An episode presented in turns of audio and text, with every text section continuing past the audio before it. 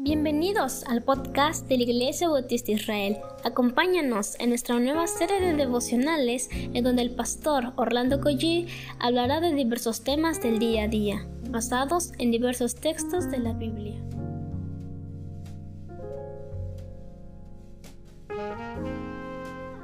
Muy buenos días tengan todos ustedes hermanos, es un gozo poder comunicarnos con ustedes por este medio, pues vamos a orar por cada uno de ustedes en este momento. Padre amado, gracias te doy por la vida de cada persona que tiene la oportunidad de escuchar unos minutos tu palabra. Señor, yo te ruego que tu palabra corra, Señor, como el viento, que nada la detenga, por supuesto, Señor. Y Padre, te pido que sea de bendición para cada persona que puede escuchar unos minutos de su tiempo, Señor, invirtiendo en lo eterno. Gracias, Señor, por la vida de los muchachos que trabajan editando y, compartiendo este devocional. Señor, bendícenos en este día. En el nombre de Jesús. Amén. Bueno, mi nombre es Orlando Collí, estoy sirviendo en la Iglesia Dios Fuerte y en la Iglesia Israel. Estamos en el capítulo 9 del libro de Nehemías y vamos a ver el versículo 13 y 14 esta mañana. Está, está increíble como para meditar, pensar y por supuesto aplicar a nuestra vida. Versículo 13 del capítulo 9 de Nehemías dice, Y sobre el monte de Sinaí descendiste y hablaste con ellos desde el cielo y les diste juicios rectos, leyes verdaderas y estatutos y mandamientos buenos. Esto es, esto es indescriptible, este versículo. Imagínense Dios descendiendo al monte de Sinaí, este monte, monte emblemático para los judíos, para los israelitas, pero la Biblia habla de que Dios descendió ese monte. Y es más, habló con ellos desde el cielo. No solamente desciende, sino habla con ellos desde el cielo mismo. Y llama a la palabra, porque es la palabra del Señor, les diste juicios rectos. ¿Qué, qué tan corrupto está nuestra ley, nuestra constitución? Varias cosas que están torcidas, o, los jueces son corruptos, pero la palabra dice que la palabra del Señor es algo recto, es un juicio, les dice juicios rectos, leyes no falsas, leyes verdaderas y estatutos. Y uno pudiera decir cómo Dios ha dejado tantos estatutos, tantos mandamientos, pero sabe una cosa, dice la palabra del Señor que son mandamientos y estatutos buenos. El pecado ha hecho que nosotros veamos la ley del Señor como algo muy pesado, como algo muy tedioso, como algo muy cansado. La gracia nos habilita para obedecer la ley del Señor. Verso 14. Y les ordenaste el día de reposo santo para ti y por mano de Moisés tu siervo, siervo, le prescribiste mandamientos estatutos y la ley. La verdad es que tendríamos que reconocer esta mañana cuánto hemos violado este mandato divino, lo que significa o debería significar para nosotros el día de reposo.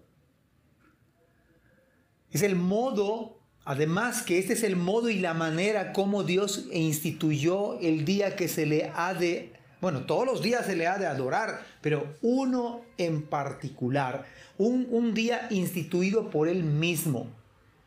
De tal manera y de tal forma que nosotros podamos dedicar este día al Señor.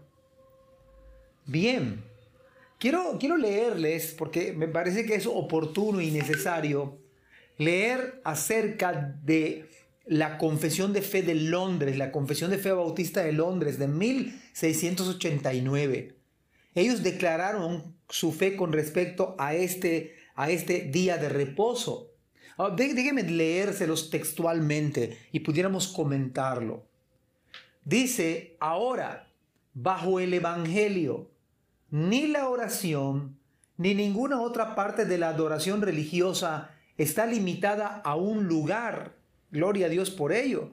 No tenemos que ir al monte Sinaí o a Jerusalén, es mi comentario este. No tenemos que ir a un templo definido. Vuelvo a leer. Dice, ni son más aceptables por el lugar en que se realizan o hacia la dirección que se dirigen.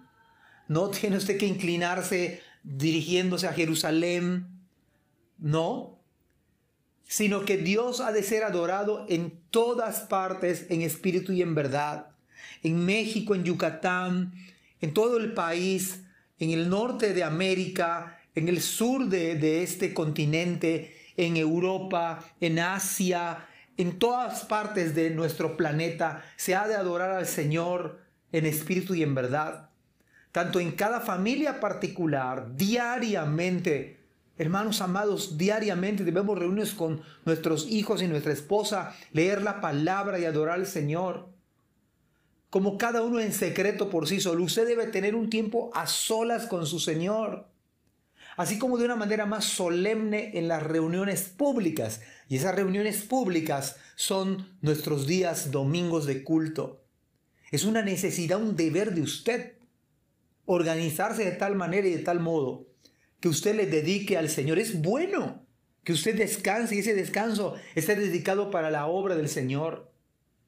Dice acá este, esta declaración de fe de Londres de 1689 con respecto al día de reposo como cada uno en secreto por sí solo habla de la adoración, así como de una manera más solemne en las reuniones públicas, las cuales no han de descuidarse ni abandonarse voluntariamente. Creo que uno de los grandes pecados en el día de hoy es que se ha dejado, se, se utiliza para trabajar, se utiliza para pasear y la Declaración de Fe de Londres, a la par con la Biblia, es lo que está diciendo Nehemías, Dice, les ordenaste el día de reposo santo para ti. Esto no es una, no hay, idea de una iglesia en particular, esta es la idea de Dios, las cuales no han de descuidarse ni abandonarse voluntariamente o por negligencia, cuando Dios por su palabra o providencia nos llama a ellas. Otro párrafo que me llama la atención y quiero invertir unos minutos o unos segundos. Así como la ley es de la naturaleza que en general una proporción de tiempo por designio de Dios se dedique a la adoración a Dios. Hermanos, déjenme decirle que usted está pecando si usted sigue trabajando los domingos. La verdad es que usted y yo pues, debemos trabajar de lunes a sábado. A menos que su empresa le obligue, ok, está bien, pero si usted es el que está empeñado en trabajar el domingo, usted está defraudando un mandamiento expreso de la palabra. Porque la idea es que le va a hacer bien a usted. A Dios no le, no le, beneficia que nosotros le adoremos el domingo. Los beneficiados somos nosotros. Pero la idea de la declaración de fe, a la par con la Biblia, se dedique a la adoración a Dios así en su palabra, por un mandamiento positivo. Esto es bueno moral y perpetuo que obliga a todos los hombres en todas las épocas. Por eso apelo a 1689. Esto es lo que creían los, los hermanos bautistas de Londres, y no solamente ellos, ¿eh? Está a la par con la confesión de fe de Westminster. Así que no solamente somos nosotros, es lo que dice la palabra. Dice, Dios ha señalado particularmente un día de cada siete como día de reposo para que sea guardado santo para Él, el cual desde el principio del mundo hasta la resurrección de Cristo fue el último día de la semana. Y desde la resurrección de Cristo fue cambiado al primer día de la semana, que es llamado el día del Señor. Y debe ser perpetuado hasta el fin del mundo como el día de reposo cristiano siendo abolida la observancia del último día de la semana. Amados hermanos, el domingo es el día que resucitó Cristo, es el día del reposo cristiano. Por lo tanto, adore a Cristo. Adore a Cristo en ese día. Hermanos, el tiempo me ha ganado. Mañana, si Dios me da vida, terminaremos comentando con más tranquilidad este pasaje bíblico. Que Dios les bendiga. Gracias por escuchar este podcast.